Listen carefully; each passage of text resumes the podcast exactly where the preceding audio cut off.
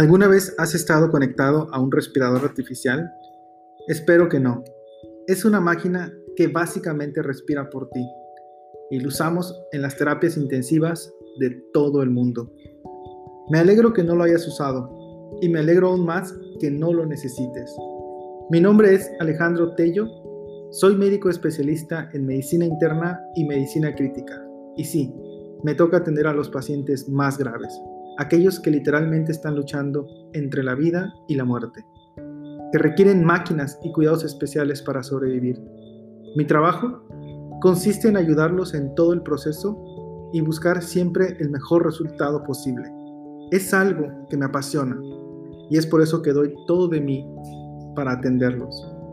Deseo que jamás estés en una situación de salud crítica, pero si ese día llega, puedes estar seguros que estaré ahí para ayudarte a salir adelante.